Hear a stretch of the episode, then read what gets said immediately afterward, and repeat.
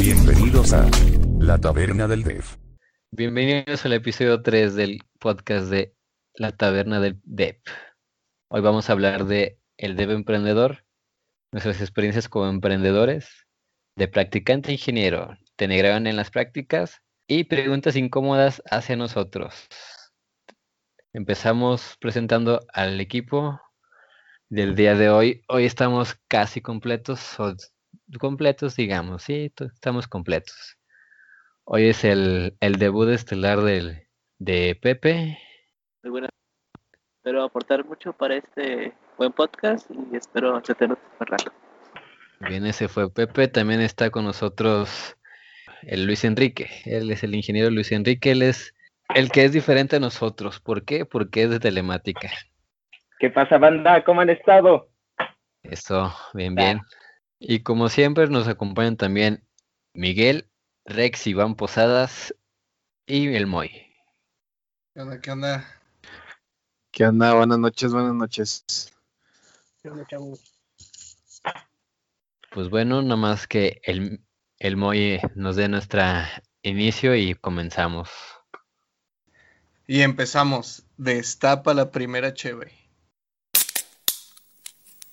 El Dev Emprendedor, pues creo que desde que empezamos a ir a los Campus Party empezamos con la idea de, de emprender nuestra por nuestra cuenta, de crear nuestra, nuestra propia empresa. O también al ver a los que llevan generación arriba que estaban haciendo eventos y toda la onda. Comenzamos a querer emprender y pues vamos a contar nuestras experiencias. Es cierto que es fácil para un programador o un recién egresado emprender su propia en su propia empresa. ¿Te haces millonario o no? Pues bueno, yo te, te podría decir que tengo delirios de emprendedor desde que entré a la universidad. Mm, desde que, bueno, yo, yo trabajaba, trabajaba en la Plaza de la Tecnología y pues ahí me dedicaba, bueno, ahí empecé a aprender a, a lo que es de reparación de computadoras. Entonces, veía que se, se, movía bien el mercado, que había bastante oportunidad en ese tiempo. Entonces fue como que la primera vez que dije, ¿y, ¿y por qué no solamente lo hago aquí en la, en la plaza? Sino que, no sé, o sea, lo puedo hacer por fuera. Entonces, eh, ahí fue donde empecé a, ver que a lo mejor se podía conseguir clientes fuera de la, de la plaza, o sea, que no, te no tuvieras que llevar tu máquina ahí. Entonces, por ahí recuerdo que eh, invité a un amigo, en este caso aquí el compañero chino, para que fuéramos a, a empezar esta parte de, de, la reparación de la reparación de computadoras. Recuerdo que el, el, nombre de la empresa que le puse en aquel tiempo se llamaba Rex Fioret. Eh, por algunas cosas que ya no me acuerdo y no quisiera recordar. Esa fue mi primera experiencia con clientes. La verdad, eh, falta experiencia, falta de, no sé si de esfuerzo. Tuvimos un, un cliente, pues de, de, cierta forma fuerte. Eh, esta persona tenía un ciber y nos encargó que, que eh, le diéramos eh, una actualización a todas las máquinas, que las formateáramos, que estuviéramos al pendiente de la red. Y pues creo que fuimos dos veces solamente, ¿no? No sé si te acuerdas, China. Sí, pensábamos que, que iba a ser muy fácil al principio el, y al final terminó siendo una chinga, güey. Sí, es, eso fue yo creo que lo más complicado, eh, la idealización de, de qué es, o sea, no, no teníamos muy bien, o sea, bueno, yo tenía la experiencia de la reparación de las computadoras y yo creo que tú también, pero ya hacerlo de, de, de una forma, pues ahora sí que profesional, hay muchas cosas que tienes que controlar. Eh, sobre todo nosotros no tenemos como que muy planeado lo que, los, las herramientas que vamos a utilizar y al final fue un fiasco.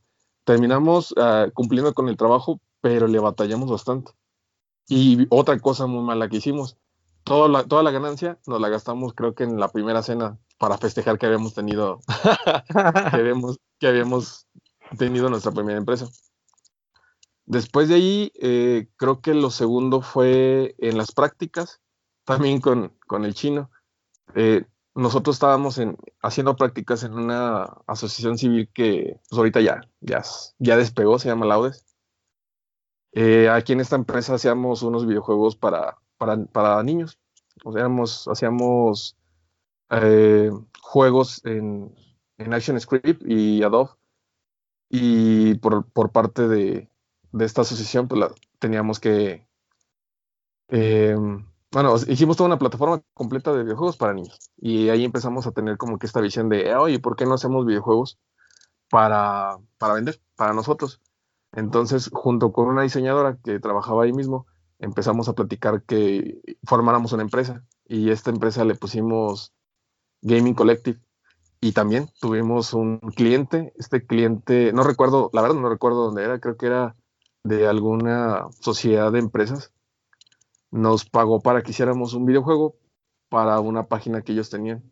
Y pues igual tuvimos éxito, lo entregamos, ahí no batallamos. Creo, esa, a diferencia de la primera vez, batallamos eh, en cuestión de ir con, con esta persona a, a, obtener los requerimientos, porque tampoco no tenemos nada de experiencia.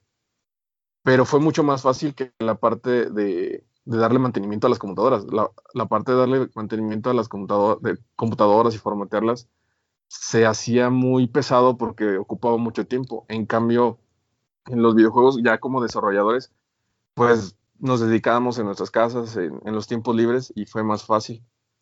Mm, esa empresa tampoco tuvo, tuvo éxito porque hasta nos invitaron a una, como una convención de empresas de tecnología de aquí de San De videojuegos. de videojuegos y hicimos algunos contactos. Estuvo, estuvo, estuvo bastante chido porque realmente conocimos gente que tenía ya empresas bien constituidas y pues prácticamente nos trataban como, como si ya fuéramos unos profesionales, a pesar de que habíamos tenido una sola experiencia como ya como desarrolladores. Eh, tampoco no le dimos seguimiento, se perdió. La tercera Sí. vez, la tercera vez fue, yo creo que al tercera. final de la carrera, Ajá, la, la tercera empresa. La primera se llamaba Rex Red, que es, se dedicaba al mantenimiento de computadoras. La segunda, Gaming Collective, que era para el desarrollo de videojuegos. Y la tercera, que a, a lo mejor se la robo porque prácticamente la mayoría de los que estábamos en el podcast eh, formamos parte de esa empresa como tal.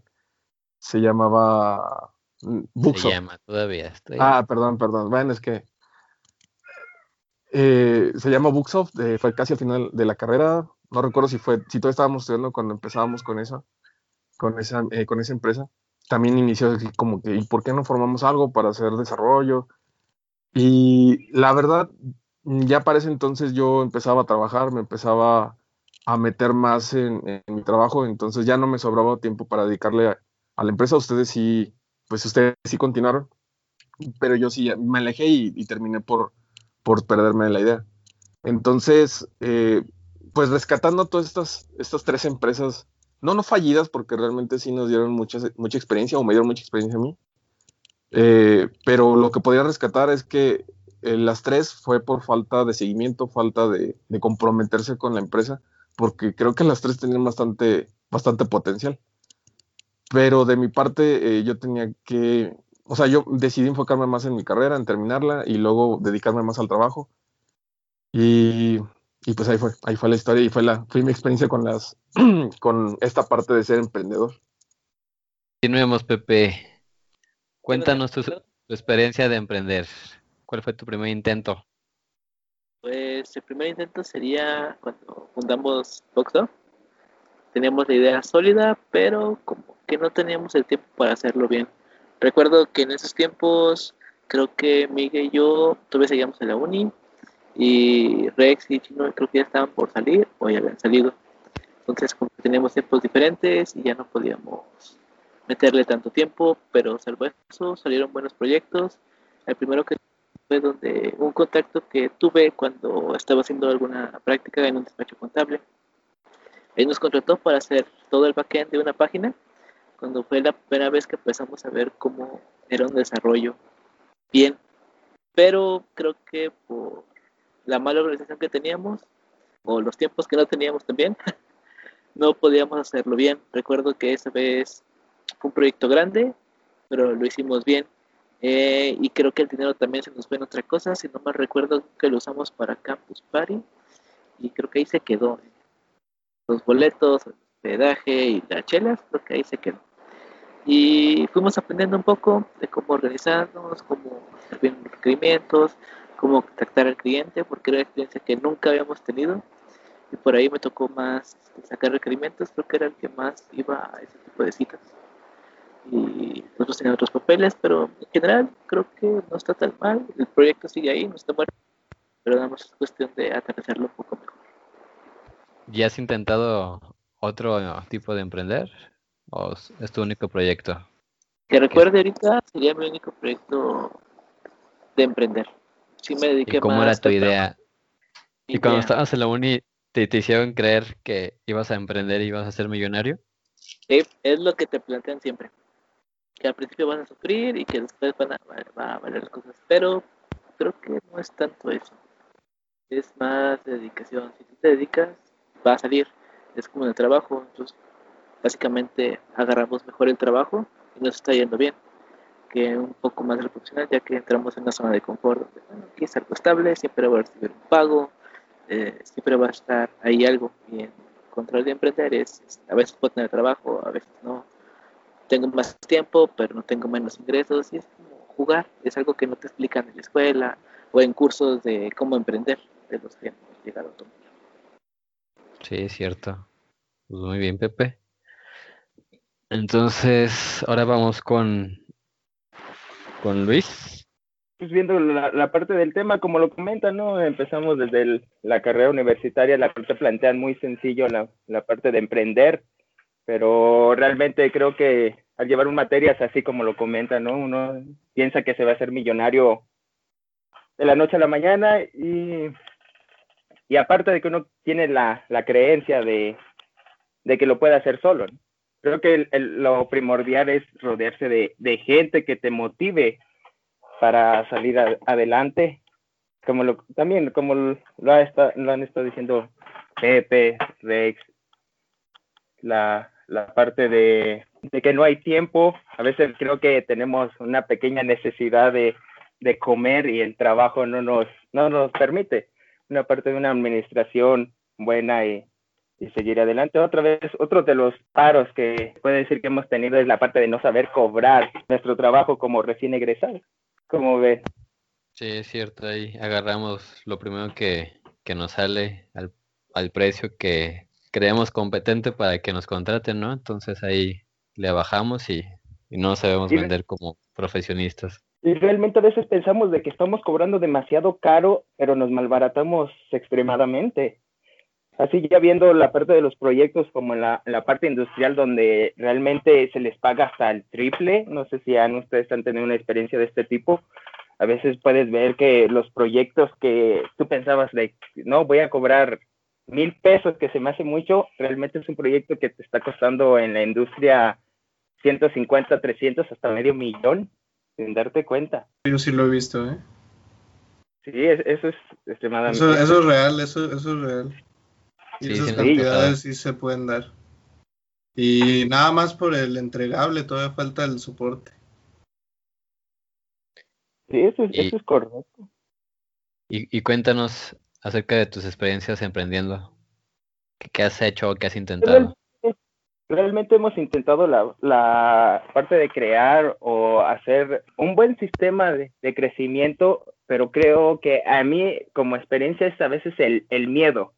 Eh, Piensas saliendo, crees que lo sabes todo y, y empiezas a dudar de ti mismo, no, no te das la oportunidad de realmente enfocarte bien en ese proyecto y te empiezas a retirar, te empiezas a retirar. En, mi caso casi yo no he tenido una oportunidad por ese miedo, siempre me sale un, una duda sobre si estoy realmente haciendo el buen trabajo. Y aquí es donde pueden entrar tu- tus compañeros de una motivación, poder darte cuenta de que sí puedes hacer, realizar esto y salir adelante digamos que en la rama en la que estamos es un poquito complicado porque realmente necesitas un capital algo grande para hacer una inversión. Y pues al, al tratar de, de buscar o tener un ahorro comprometedor para poder así iniciar tu proyecto, pues te tienes que enfocar en tu trabajo y luego ya llegas en el punto de que te enfocaste tanto en tu trabajo que tuviste responsabilidades, ahora ya no tienes tiempo de emprender. Y realmente lo que necesitamos, este, neces- necesitamos más gente eh, aquí en la, en la capital que se dedique a esto de realizar un buen trabajo con pasión para poder dar a conocer todo nuestro conocimiento. ¿Qué piensas? Pues sí, sí, es cierto eso de, de que el, el mío te suena muchas veces. Recuerdo una vez de que cuando estuve yo trabajando en gobierno y después cambio de administración, entonces me quedé un rato sin trabajo y ahí intenté empezar a tomar de lleno el proyecto que tenemos de la empresa. Y ahí fue cuando tú tenías libre en las mañanas, creo recuerdo, es, y fue cuando te, te invité a, empezar a movernos, pero ahí también te das cuenta de que te faltan conocimientos, no, no solo, o sea, ya tienes el conocimiento para, por ejemplo, so- so- nosotros de tecnología tenemos el conocimiento y las habilidades para poder crear páginas, para crear aplicaciones o algo eh, por el estilo, pero también ahí te das cuenta que ocupas otras habilidades como la mercadotecnia, como este saber venderte, buscar clientes, mm, cotizar, y ahí, y ahí pues te das cuenta que es otra cosa, no es tan fácil como, como lo pintas, y igual ahí también te empieza a caer más miedo todavía, porque pues no- estás solo, y pues como en la universidad no te enseñaron eso, pues no sabes para dónde moverte.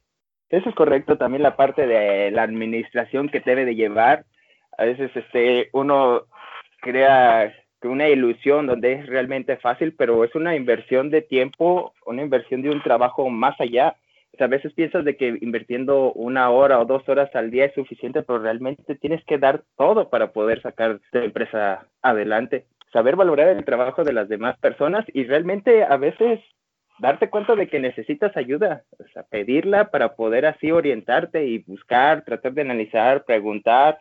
No te cuesta nada ir a, preguntar a un conocido de que cómo le va, cómo le está llevando, sobrellevando, cómo cobrar y tratar de ver un poquito más allá de las utilidades, porque también creo que es muy necesario tener un conocimiento amplio sobre el material que vas a llevar, cómo vas a administrar tu almacén de componentes, digamos, para poder así llevar un control y, salir directo.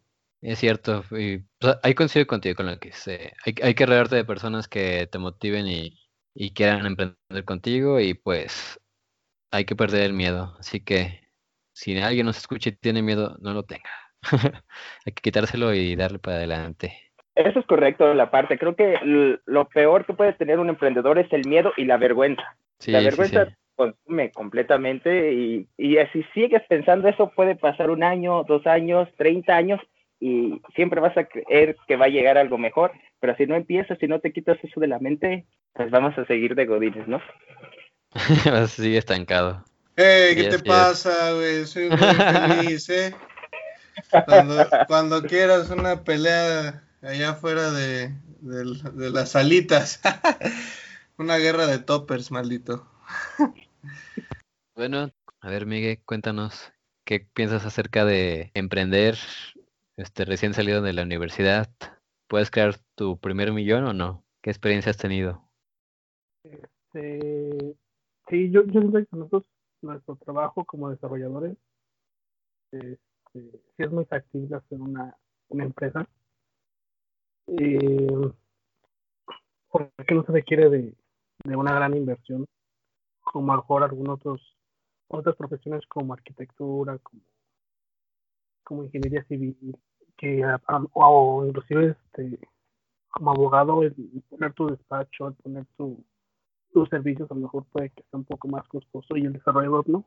Lo puede hacer en su casa, lo puede hacer este, en un café, en, en una cafetería. Lo único que necesitas es este, una conexión a internet, mm, este, una, una, una computadora que te soporte lo que, lo que, lo que piensas desarrollar y, y todo, ¿no? Todo lo demás es lo que cualquier emprendedor se va a enfrentar, ¿no? buscar clientes, este, cotizar, este, tratar de dar el mejor precio. Yo siento como, como, como desarrollador sí es muy fácil emprender.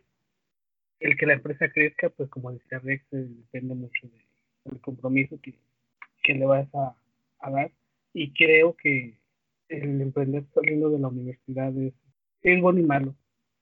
Eh, es bueno porque, como decía el chino, este, no tienes muchos compromisos, no muchas responsabilidades y, y puedes dedicarle sin, tener el problema o a, a lo mejor de eh, si no tienes clientes no vas a no vas a comer o no vas a tener donde vivir que al final de también son motivantes ¿eh? entonces no hay que dejarlos de, de lado este, pero también es bueno emprender cuando ya tienes un tiempo recorrido porque ya sabes qué les duele a las empresas y qué puedes tú dar ese pues ese bono esos bonos extras o, o esa o esa forma diferente de hacer las cosas que, que te van a ser diferenciadores en la parte de, de ofrecerle tus servicios a tu cliente, ¿no?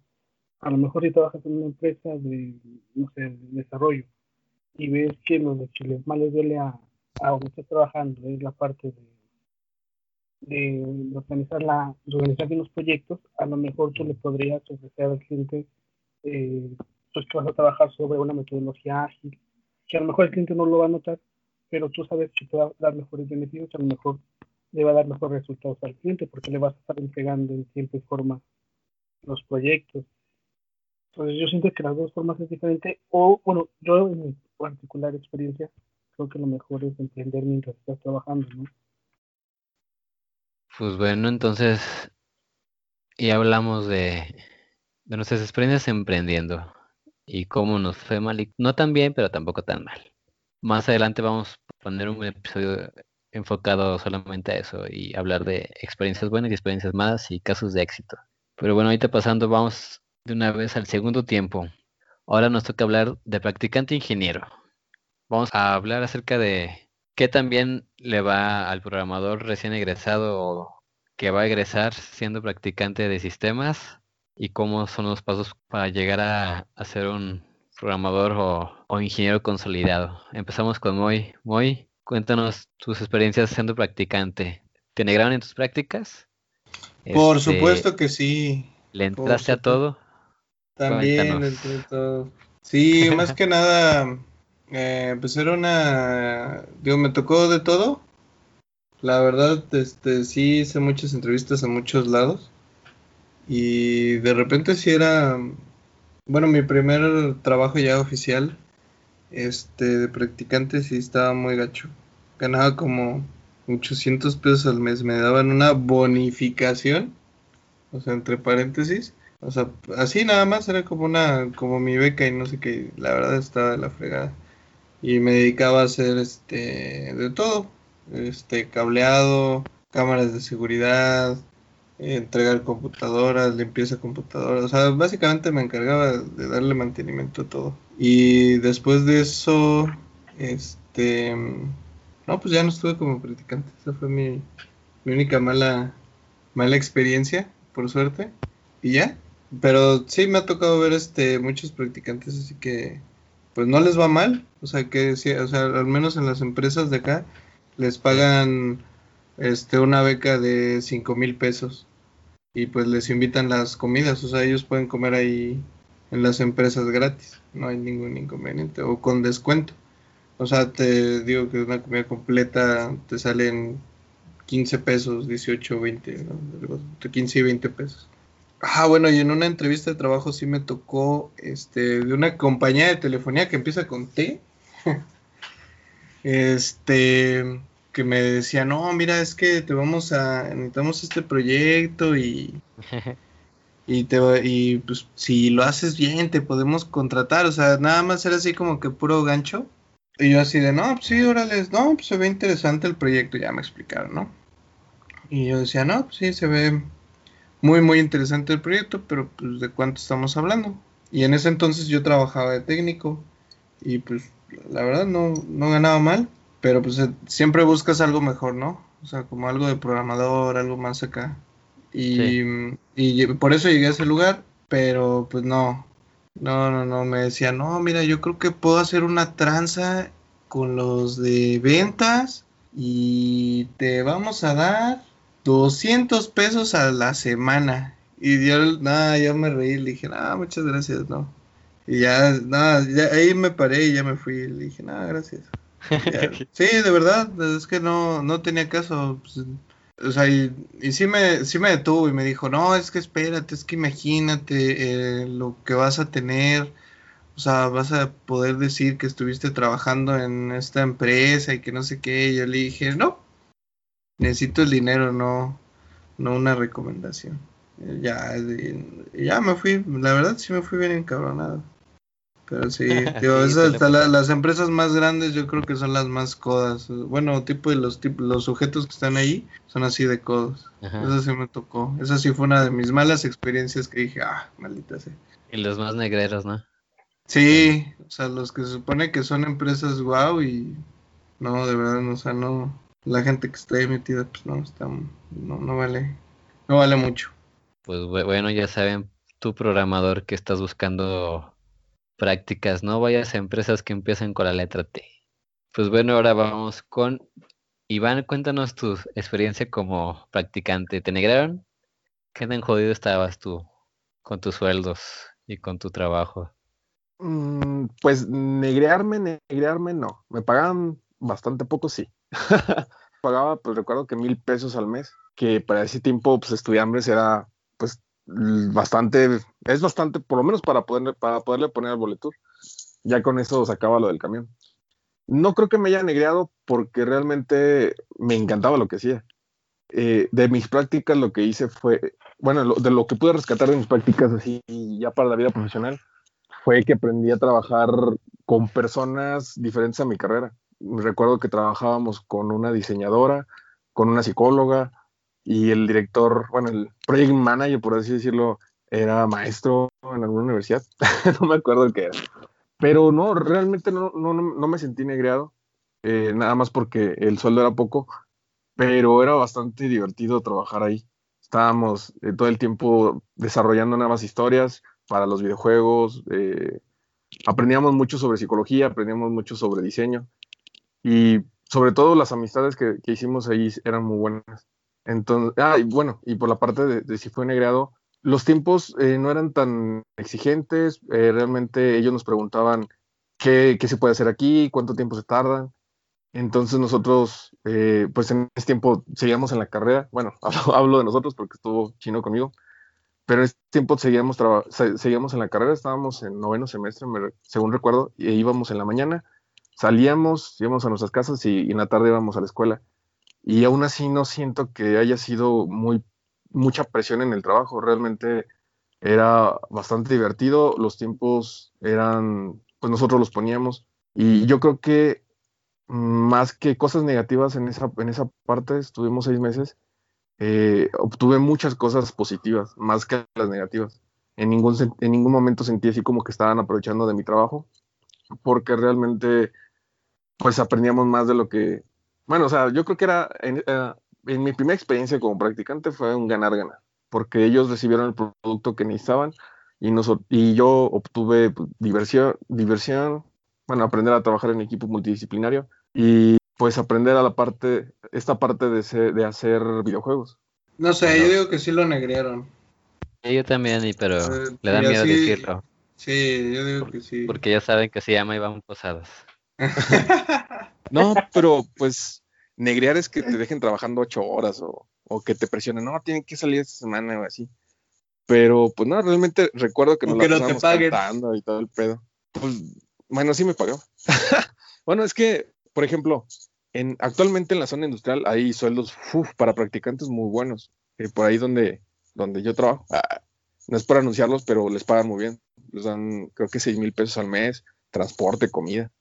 Y realmente la carga de trabajo no estoy muy seguro. Pienso que sí, se, les cargan un poco la mano porque están, híjole, no quiero quemar, pero les pienso, no estoy muy seguro, pero pienso que les ponen actividades ya como pues del área, sobre todo, no, no de desarrollo, porque en desarrollo no hay practi- practicantes, pero los industriales, los de manufactura, pues sí le met- se meten a trabajar como si fueran ya de planta. Entonces, sí les pagan bien, pero ya tienes que echar más chamba. En otras empresas he escuchado que, o en, en empresas que empiezan con C, que realmente continuamente están metiendo practicantes para sacar la chamba y solamente hay como que un dirigente que es el que está de planta y cada seis meses renuevan y renuevan y renuevan los, a los practicantes pues, para ahorrarse. Bueno, yo pienso, a lo mejor no es, no es real, pero pues, para ahorrarse, para ahorrarse dinero a la- en la parte de la contratación. Entonces ahí sí pienso que está un poco negreado porque he escuchado que los dejan trabajando a veces hasta ocho horas o he escuchado cosas más feas en la, en la zona industrial.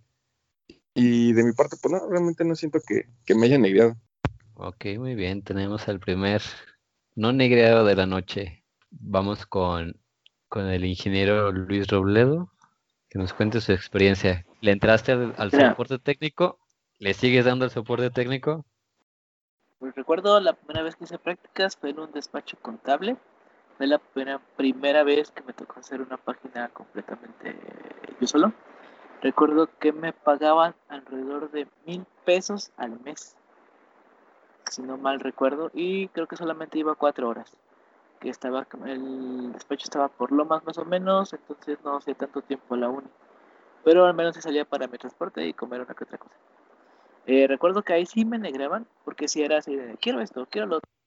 Avanzaba algo y, no, yo no lo quiero así, ahora quiero que sea verde, pero en, el, en su logo no hay verde. Sí, pero yo quiero que sea verde. Ah, bueno, lo cambiamos a verde.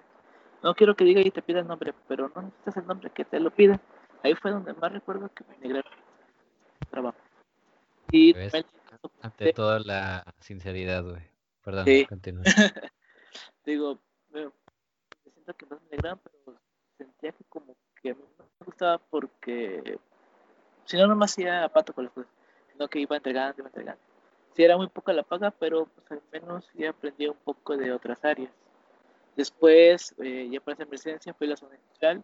El salario sí mejoró bastante. Yo recuerdo que me pagaban alrededor de 5 mil pesos. Ahí eran un poco más de horas, unas 6 horas aproximadamente. Eh, contaba con lo que era mi comedor, mi transporte y con apoyo, por ejemplo, si me tenía que quedar más tiempo de las horas de mi práctica, eh, me pagaban mi taxi hasta donde tenía que ir, que era generalmente a la uni. Eh, no batallaba tanto en ese sentido, pero el trabajo sí era más. Me empezaban a poner actividades que yo jamás había visto. Nunca había trabajado con un Windows Server y tenía que estar leyendo, administrándolo, administrar un RP que es propio y no tienes idea de cómo usarlo porque no fuera de la empresa. O sea, toda la documentación que está ahí, pues ahí tengo que buscar, no puedo buscar en Google, no puedo estar en otra página donde te ayude. Entonces como que ves un poquito más las cosas y vas valorando un poco de lo que vas aprendiendo.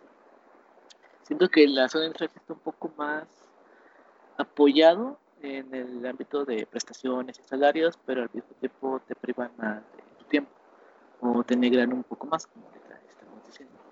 Pero en general siento que no he batallado tanto o no me negraron como siempre uno dice que lo tienen ahogado. No pienso eso, creo que sí fue un término 50-50, eh, como di, aprendí, pero sí ah, siento que a lo mejor las empresas sí te absorben un poco más, pero tampoco lo que te vuelven es malo.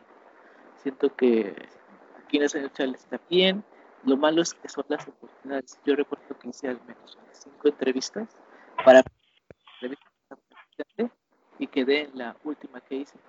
Y de los que te piden, siento que la universidad no te lo dan, porque yo entré para hacer un- una plataforma de calidad y terminé desarrollando eh, otra plataforma en un lenguaje de ASP que nunca había manejado.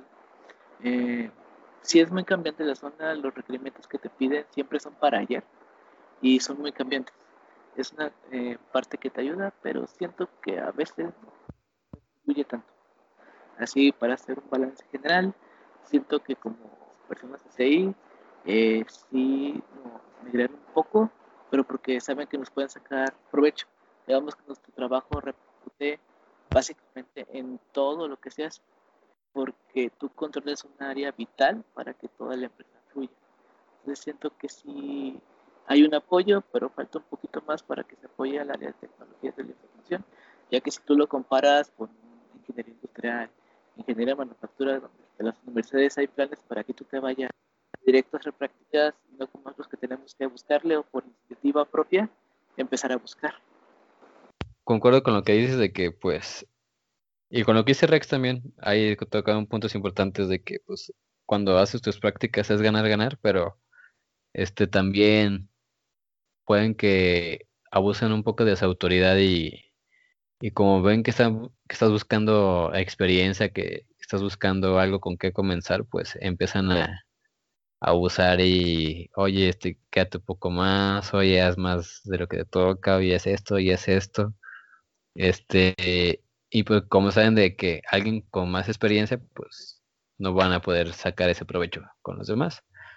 Eso lo, digo porque pues he conocido a, a chavos o conocidos, hasta amigos que pues han pasado por esa, por esa etapa, pero pues sí, creo que un buen lugar para empezar puede ser la zona industrial, pero también si caes en una mala empresa, o no que sea mala, sino que abuse de sus practicantes, este, pues sí, te, te la vas a complicar un poco. Y de los sueldos creo que también puede variar mucho. En, yo cuando hacía mis prácticas me pagaban mil pesos al mes, creo, junto con Rex. Entonces, ahí te ya están pagando al menos ya de tres mil o cinco mil pesos, pues creo que están avanzando un poco. Este, ya los proyectos creo que ya están siendo un, un poco mejor. Aún he, he encontrado en el trabajo todavía que, que piden practicantes o auxiliares de sistemas y dicen que los trabajos que va a hacer es darle soporte técnico a las computadoras, este, que capacitar a, la gente de usar Office o ser capturistas.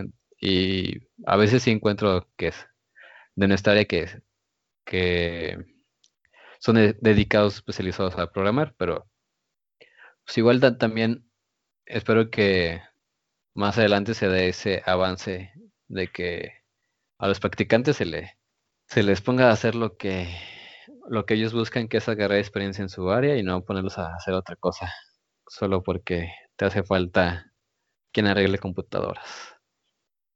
De hecho, yo voy a continuar con, con la parte del, tema de las prácticas. Es algo muy, ah, claro, claro. muy interesante, como todo recién salido de la, de la carrera, ¿no? O cuando lo estás haciendo en la carrera, que creo que realmente sí es pesado, como lo estaban comentando, como lo comentó Rex. Realmente, a pesar creo que no se nos exigían realmente las prácticas, pero realmente sí son muy importantes para nuestro desempeño. Eh, como los estoy escuchando, yo pensaba que estaba muy jodido en mi sueldo, pero realmente creo que me iba un poco mejor que, que los comentarios que estoy escuchando. A mí me daban 400 pesos por semana. Creo que fuimos la generación más jodida, ¿no? Sueldos muy bajos. Pero era pesado, o sea, nosotros entramos muy temprano a trabajar y luego, luego saliendo, nosotros sí éramos de ocho horas, era irte tendido al, al trabajo y aparte porque a nosotros no se nos daba transporte, nosotros empezamos nuestras prácticas como técnicos de campo. Era de que pues tenías que andar por las ciudades estando resolviendo los problemas que tenían en las comunicaciones de diferentes sitios. Aquí, digamos, era pesado, así, así era chinga, era, era bastante, bastante. Pero, como dicen, sí era ganar. O sea, yo estoy conforme, a pesar de que los sueldos eran muy bajos, eran unas chingas, aparte de, tenías que ir en fin de semana a trabajar por tus 400 pesos porque te los tenían que pagar, si no, pues bye bye. Eh, la experiencia, creo que tuve muy buenos compañeros en la área técnica que te enseñan a trabajar, que a veces piensas de que vas a terminar como ingeniero y ya no lo vas a hacer, pero es necesario. La, la parte de ser técnico de campo también creo que nos hizo mejorar nuestras habilidades con el trato al cliente, saber lidiar con personas, las cuales realmente vas conociendo y te van generando y dando experiencias muy buenas. Te enseñan a, a que si vas a realizar un trabajo, siempre, siempre hazlo como si fuera para ti. No es hacer cochinadas y eso se los agradezco. Los compañeros que tuve pues, ya eran señores, señores experimentados que te empiezan a enseñar unos viejos trucos que tú dices, ah, caray, pues sí es cierto, no así soluciono bastante y me ahorro, ¿no? Me ahorro energía para este tipo de, de trabajos. Realmente, pues en nuestra área creo que este, es mejor ser de campo a, ir a la parte industrial. La parte industrial sí les va muy bien, ya empezar a trabajar en, esos lados, vas sabiendo de que un practicante está ganando 5 mil, 6 mil pesos mensuales, como lo comentaba hoy, tiene su transporte, su comedor, y me llegó, me llegué, llegué a enterar de que había practicantes que tenían un sueldo de entre 8 mil y 13 mil mensuales como practicante. Es algo que realmente te, te sorprende. También, como lo comentaban, a veces como estudiante en nuestras prácticas, cuando tú, tú eres consciente que eres estudiante y la, la carrera te necesita en tus finales o en tus evaluaciones, y aquí es lo que notaba de que cuando tú necesitas ser estudiante, ahí sí, ellos te ven como un trabajador. Así tienes que venir a trabajar, no puedes faltar. Ah, pero cuando estamos hablando de los sueldos, ahí sí, no, es que no podemos porque eres estudiante. Eh, yo me, me, sentí muy bueno en la empresa donde, eh, me sentí muy bien, más bien, en la empresa que estamos trabajando, nomás que sí llevé una, una decepción al terminar, ya terminas tu carrera, tú quieres continuar, te pones la playera, ¿no? Tu primer trabajo, y de repente me decía, no, pues te podemos ofrecer tres mil pesos mensuales es nuestro máximo. Es cuando dije, no, como que me, me estoy equivocando de ese, como dijo eh, el señor Moisés, pues mejor va, ¿no? Nos, nos vamos de aquí, realmente lo siento mucho, y pues vamos a empezar a buscar. Ahí seguimos con la parte de de ingeniería en campo, que fue muy satisfactoria. Aquí también lo que he notado en la parte de los practicantes y, y espero que no les llegue a pasar a los que escuchan, si van a entrar en un lado donde ellos se sienten en la zona de confort o algo así, traten de realizar su trabajo y que no el ego no se infle, no se no creerse el ingeniero supremo, porque realmente quieran o no, como todos sabemos, a veces este, hasta un maestro carpintero, un maestro albañil hace cosas con las manos que nosotros no sabemos hacer. Y es bueno también respetar el trabajo de, de los demás y poder enfocarse realmente en sus actividades. Eso es algo que, que podría, podría aportarles o que ellos deberían de aportar hacia, hacia, los, hacia los demás. Sí, bueno, pues también, también como practicante, también hay que buscar eso que dices de las experiencias y las enseñanzas de los que ya son más grandes con, y que tienen más experiencia que tú. Este, tú por estar en la universidad puedes pensar que las cosas van a ser como te las enseñan los maestros, cuando en realidad pues ya llegando al ámbito laboral ves que no, que no es casi o no siempre tienes que hacer como te lo dicen en los libros o los maestros.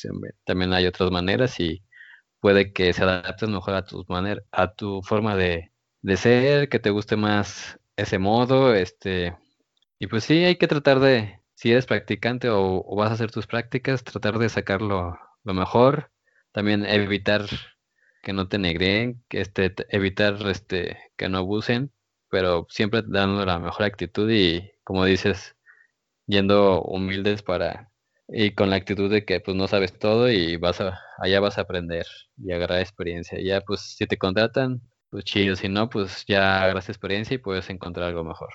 Bueno, no, yo, yo, yo sí quería agregar algo, este, más que nada es este, bueno, lo que comentaban de la humildad, luego a veces, eh, bueno, yo sí he visto mucha gente que, pues sí deja de ser humilde o sí. se, se sube a un pedestal, pero también es parte de, porque imagínate que estás como practicante y pues a lo mejor no tienes ese peso o tu palabra a lo mejor no tiene tanto ese peso que, que debería de tener a pesar de las actividades que realizas. Pero después ya te contratan. Entonces tú, digamos, para el puesto de X, ¿no? Entonces tú debes ya de, pues tú ya tienes voz y voz, o sea, ya tienes voz y voto más pesado que lo que tenías antes. Entonces a veces a lo mejor dependías de, de, alguien para hacer algunas actividades y ahora ya no, ahora ya tienes que ser tú el que detona, el que manda, el que hace todo, ¿no? Entonces a veces en esos aspectos tienes que cambiar y pues dejar de, de depender de alguien y ahora sí ser tú esa persona que lo haga. Entonces a lo mejor en ese lapso, bueno. en ese cambio es donde Ajá. a veces sí, okay. a lo mejor se va, uno se pierde, ¿no? ¿no? Yo creo que más eso de la humildad es cuando vas entrando, porque crees que, pues, todo lo que te enseñaron ya con eso vas a hacerle, pero no. Hay un tema interesante que yo creo que cuando estábamos en la etapa de hacer prácticas, pues en Napoli no era obligatorio, te, te planteas bastante en hacer prácticas para conseguir trabajo o hacer prácticas para aprender? Sí, la verdad es que esa es un- una pregunta muy, muy interesante porque este, yo creo que muchos lo hacen inclusive ni siquiera para, para aprender, no solamente para ganar dinero. Yo creo que es uno de los, de los peores casos. Este, yo siento que tienes que estar eh, eh, enfocado en dos cosas. Una es obtener experiencia para Ajá. cuando puedas tener este, pues ya un año o dos años de experiencia y poder entrar a un mundo laboral y, y tener un mejor este, puesto. Y como dice ¿no? Eh, para aprender cosas nuevas, para aprender cosas, como dice, como dice el chino, cosas que no te enseñan en la escuela y que al final de cuentas este, pues son importantes, ¿no? O cosas que a lo mejor no, no practicabas tanto en la escuela y que en, la- en el mundo laboral es, primordial. A mí, por ejemplo, en las primeras prácticas, de hecho, este, casi me tocaba practicar con, con Pepe, nada más que nada más estar un programador. Y de hecho me quitó el puesto, quería decirlo. Ya me gracias. Yo, yo, yo, yo pensaba que nada más fue una decisión administrativa, nada más. Este, sí, también fueron prácticas muy, eh, pues muy mal pagadas. Pero ciertamente a una empresa que apenas también estaba formándose, entonces eso también ayudó para, para, para aprender cosas fuera parte del desarrollo. Creo que también me pagaban que 500 pesos a la quincena, pero no era tan, tan negreado porque eran cuatro horas nada más y podía ir o no ir a la, a a la empresa. Ellos estaban en la, en la incubadora del TEC y este, entonces también podía hacer mi trabajo desde fuera, pero la verdad es que me gustaba ir porque las instalaciones sí me, me gustaban, entonces este, sí, no, y no, no era no era no eran tan estrictos como tal estar ahí a fuerzas este, programa, programa. Eh, entrar al soporte técnico, pues la verdad nu- nunca he, como tal soporte técnico, no, no, no nunca he trabajado. Ujú. Tuvimos prácticas ahí, este, yo creo que varios de los que están aquí en las mesas de ayuda, creo que se puede contar como soporte técnico, pero era nada más, más que pues, un ingreso extra, ¿no? Pero sí ya trabajar de manera profesional en el soporte técnico, que la verdad, este, les voy a confesar que ahorita en, en, en, en el estado laboral donde yo, donde yo trabajo, este, Sí. me tocó estar muy de cerca con, con esa parte de- del, soporte del soporte técnico de convivir con las personas. Y yo la verdad a mí me comentaban este no sé por qué piensan que la parte de desarrollo es más difícil que el soporte. La verdad yo no lo veo así. Este, es muy complicado no solamente por la parte de, de no, no solo reparar computadoras no es este, gestionar toda la red no solamente la red de, internet también redes de tus teléfonos gestión con proveedores gestión con usuarios que también ha de ser muy pesado eh, tiempo de entrega en la parte de, reparar equipos, eh, configurar la red, eh, dividirla, tenerla bien administrada. O sea, todo es un trabajo muy, muy fuerte y que yo la verdad este, no me ha tocado como tal trabajar directamente, pero sí admiro mucho a las personas que hacen esta parte de soporte porque todo depende de ellos, ¿no? O sea, si no funciona la, el Internet, ya rara vez una empresa puede seguir trabajando o operando de manera cotidiana, ¿no? Ya ahorita la parte de telecomunicaciones es, es, este, primordial para que una empresa siga trabajando, porque todo se está, como ya lo habíamos dicho en el episodio anterior, se está migrando a la nube. Entonces, este, ya es primordial toda esta parte de, de, de soporte técnico. Creo que sí es un, un buen empleo. Este, para quien, para quien no, no programan, pues la verdad no creo que sea tan alejado. Este, sí los toca a lo mejor es, este, un poco menos, pero pero también a nosotros como programadores también a veces nos toca dar soporte técnico, que no funciona una impresora y pues ahí vas, ¿no? Háblale al... des- eh, Comúnmente los usuarios no distinguen entre, entre esta parte, entonces dicen, ah, pues es como que le mueve la computadora, pues dile a él a ver si le falla la impresora, ¿no? Creo que es de lo, creo que es de lo que puedo hablar. ¿Cómo ven? Como dice Miguel, pues siendo de sistemas o de soporte o de, de esa área de tecnologías, este, te involucras con mucha gente y toda esa gente llega a pedirte ayuda de que ayúdame con la impresora, con el Excel, que el internet no funciona. Y durante este trabajo de andar dándole soporte a, a las personas, llegan a preguntarnos cosas muy raras y preguntas incómodas acerca de nuestra carrera que piensan que nosotros podemos resolver o que por el simple hecho de usar una computadora vamos a saber de todas las los aparatos electrónicos. Entonces, para cerrar, vamos a hablar de preguntas incómodas. ¿Te han preguntado si sabes hackear Facebook o alguna y qué es lo más raro que te han preguntado? Pues de hecho, casi preguntas incómodas no, no he tenido, no he tenido ninguna como tal, pero sí he tenido unos percances algo, algo raros. Este, en los trabajos igual y ya cuando llegas y te preguntas, ¿tú a qué te dedicas? Y pues das el nombre ¿no? y dice, ah, caray, ¿y qué estás trabajando de este lado? ¿No es bueno trabajar en, en una secundaria? Y tú, o sea, ¿qué, qué tiene que ver una secundaria con esto?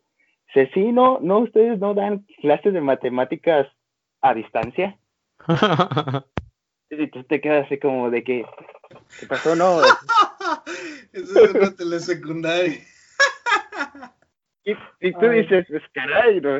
Ah, Una vez me tocó también otra, donde ya pues, tratas de resumir, ¿no? O tratas de aclarar a qué te dedicas, y pues llegas y dices, no, pues soy telecomunicólogo. Y ya dice, y, y, eh, como un mercadólogo se va a dedicar a las comunicaciones, a este tipo, a, a- otra vez, y te pues, pones tu cara de que, pues, ¿qué onda, no? ¿En qué, en qué canal estamos? Son, esos son pequeños detallitos, así preguntas incómodas como tal, no he, no he tenido. Ah, no, sí, una vez, una vez tuve un, una, algo muy claro donde este, estamos hablando sobre enlaces de microondas, teníamos que reactivar unos enlaces caídos y empezaron a hablar sobre si iba a calentar comida. Eso es- por, por las ondas de microondas. eh, pensaban de que era, estamos hablando de, de hornos como tal y, y creo que hasta ahí fue lo, lo más raro que hemos tenido de este lado. Creo que ustedes están más entrados en este tipo de preguntas de los usuarios. Y aparte, pues, nuestro título de nuestras carreras no ayuda mucho, ¿no? Somos, que somos ingenieros de tecnologías de la información. Ajá. Y ya así como que, ah, entonces, ¿sabes prender una tele? o, De- o no, cosas así, ¿no? De, De hecho, de ya cuando les dices a todos, ah, como sistemas, dice, ah, ya, ya, ya, también, sí. Tú muy. Ah, pues a mí sí me han pedido hackear un Facebook, hackear un teléfono, este, ah, sí, sí, muchos, yo creo que eso ha sido lo más, este, lo, lo último que me han pedido es eso, me dicen, oye, no, pues es que mm, quiero ver si no le podemos meter ahí un virus a un teléfono y pues ya de ahí le saco la información y no sé qué. O sea, nadie se va a enterar, es acá nomás para la banda. Y yo así de, no, güey, yo no hago eso. Si hiciera eso, créeme, no estaría aquí. Estaría robando cuentas de bancos o cosas así, ¿no? Ya sé. Yo me recuerdo una vez cuando yo estaba en gobierno, este, una señora de ahí de gobierno llega y, me se acerca conmigo. Me dice, oye, este, tú puedes entrar a, a una cuenta de correo de Gmail. Y yo me quedé así de, ¿cómo? Dice, sí, es que quiero entrar a, a una cuenta, pero no me sé mi contraseña.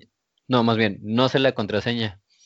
Yo dije, ah, pues le vamos a recuperar contraseña. Le dice, no, es que no me sé la contraseña. Yo, sí, por eso, si tienes un número, lo vinculamos y ya, con eso resolvemos. Y yo, no, es que, es que la cuenta no es mía. Y yo, ah, es de alguien que usted conoce, sí, pero, sí, no, es que quiero sacar la contraseña de un correo para meterme y ver sus correos. Dice, pero yo me quedé así de, "Uh, estoy confundido. ¿Es familiar, es amigo suyo? No, es que quiero hackear su correo. Y yo así de, ah, hubiera empezado por ahí. Dije, no, yo no sé hacer eso. No, ah, señora. aquí está este script, usted déjela ahí. Dije, no, señora, no, no porque sea de tecnologías, sé hackear. Y si supiera hackear, pues no, no, no le ayudaría. Y ya se quedó toda penada de, ay, perdón, es que pensé que sí sabías, vas a pensar mal, mal de mí. Si te, no mames.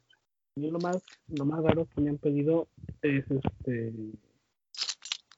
hackear una, una plataforma, una billetera de Bitcoin. Que dije, no, es que este se nos quedó ahí la, la cuenta, y no tenemos ahí la, la forma de recuperarlo, no se acuerda cuál es el teléfono que dejó ahí en la cuenta.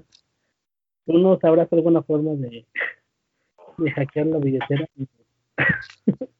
que si lo intento me van a meter en la cárcel. señora. Ah, ya señora. hay un hay un video muy bueno de Chema Alonso, este está en TED, justamente habla sobre el hacking y, y el anonimato y cómo es, y también algunas partes de lo que estamos hablando ahorita de, de preguntas que le hacen, que le mandan, porque saben que él es un, un activista, este, entonces la gente le manda correos muy chistosos. Tienen alguna oportunidad de verlo ahí, este Chema Alonso en, en TED. No sé, Pepe, si tenga algún comentario. A ver, Pepe, cuéntanos. Pues siempre la típica, la de Facebook o WhatsApp. Quieren, quieren hackearlo, quieren que se des el correo. La otra vez una, bueno, un señor me preguntó, oye, si con este chip te lo doy, ¿puedes hacer que las llamadas me lleguen aquí? Es que quiero sa- saber quién está hablando, mi esposa. Pero así que dices, ¿what? O sea, ¿neta?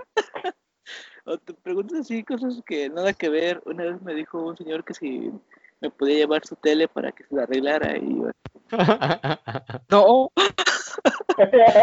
no. Me, acu- me acuerdo que le quisieron llevar un refri. o sea, eso es lo más raro que he visto.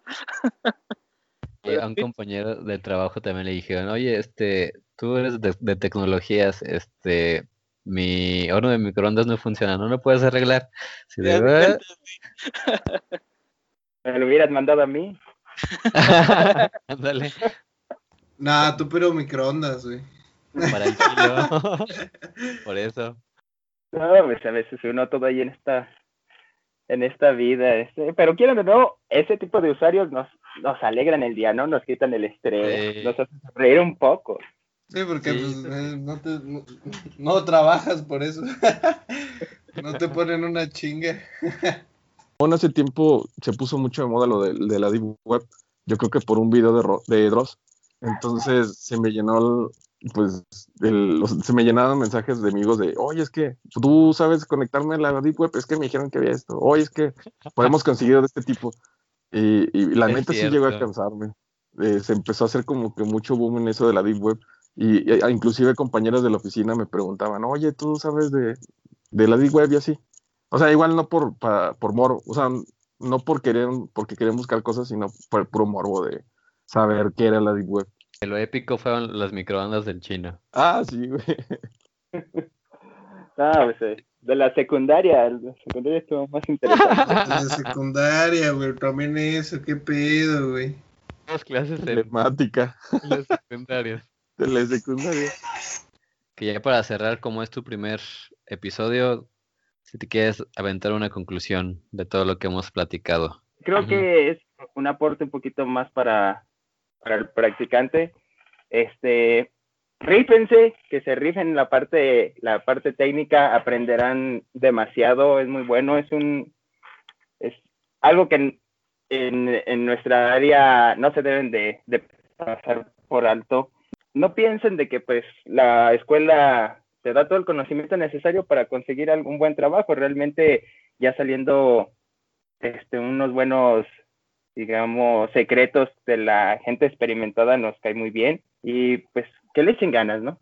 Para concluir, pues como experiencia podría, decir que cualquier práctica es buena, pero creo que siempre hay que esperar por algo lo mejor. No porque sea tu primera experiencia laboral, vas a decir que sí a, a la entrevista o al trabajo. Porque también, como vas empezando, dices, bueno, de aquí me rifo y voy a sacar algo. Y a lo mejor no es por ti la oportunidad, sino por las personas que te lo están dando, que ellos nada más te quieren ahí un mes y pues ya no me sirves, adiós. Deben darse así como un poquito a desear y pues elegir la mejor oferta, no siempre la primera es la mejor y más adelante van a venir cosas, por ejemplo nosotros empezamos desde abajo y ya vamos, hemos ido escalando, tenemos un bueno, buenos salarios y poco a poco se ha dado, este, nada más es cuestión de perseverancia y un poco las cosas antes de hacerlas. En mi caso casi siempre agarro la primera opción, pero ahorita ya poco a poco ya es más selectivo. Y pues para concluir, eh, ya así como frase final, eh, pues solamente es perseverar y pues todo saldrá adelante. Pues así es, yo también concuerdo. Este, si quieren emprender, háganlo, hay mucho material con lo que pueden empezar. Este, también apóyense con gente que va más arriba o que ya em- empezó a emprender y nunca lo hagan solos, siempre busquen rodearse de gente que los motive y que tenga la misma chispa, chispa que ustedes. Y pues en prácticas, pues mm, saca lo, lo mejor de ahí, eh, vive experiencias, este, riégala, no tengas miedo de regarla. Y conforme vas avanzando, pues vas aprendiendo más y todo eso te va a servir algún día. Eh, a mí me gustaría, eh, bueno, es que ya lo dijeron ustedes, pero me gustaría eh, hablar sobre la parte del, emprendedor. Yo creo que la clave para emprender es ser perseverante. Por lo menos en, mi experiencia, se tuvieron bastantes oportunidades, muy buenas oportunidades, pero nos bueno, me faltó la parte de la perseverancia. Es, yo creo que la clave para poder emprender. No, no desanimarse por las bajas, por, porque de repente no sale y tener fe, la neta, tener fe en tu proyecto y en lo que sabes hacer. En la parte de- del practicante, pues eh, ser, estar, tener mucha mente abierta, estar siempre tratando de aprender, siempre tratando de te involucrar y no hacerlo tal vez porque te vas a quedar o no, simplemente por las ganas de aprender, que realmente es el objetivo de, de ser practicante. Sí, la verdad yo creo que concuerdo con todos ustedes. Concuerdo con Pepe de que no acepten el primer trabajo que, que encuentren, traten de buscar siempre lo mejor. No, a lo mejor no el mejor salario, pero sí en que sea una empresa que les deje mucho, mucha experiencia, que con las personas con las que convivan este, les guste transmitir este, su conocimiento y que si sienten algo en el ambiente, algo raro, eh, así como lo, como lo vio Moy, que no le pareció muchas una, una, unas ciertas cuestiones, pues igual, como dice Moy, soltarlo, dejarlo y decir, ¿sabes qué? Mejor lo dejo pasar y me voy a... y sigo buscando, no, no tengan miedo a, a decir que no, creo que eso es lo más importante.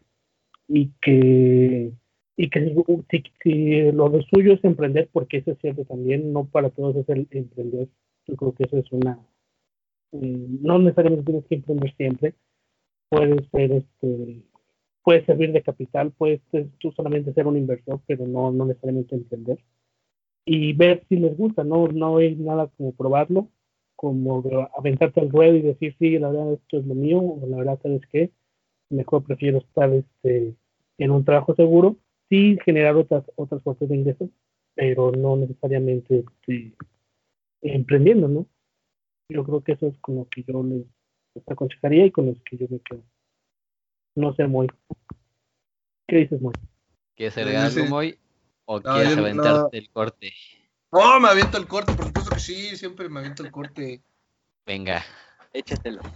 Bueno, la taberna se despide, pero sin antes desearles salud. Salud. Salud. Lo- Bless you.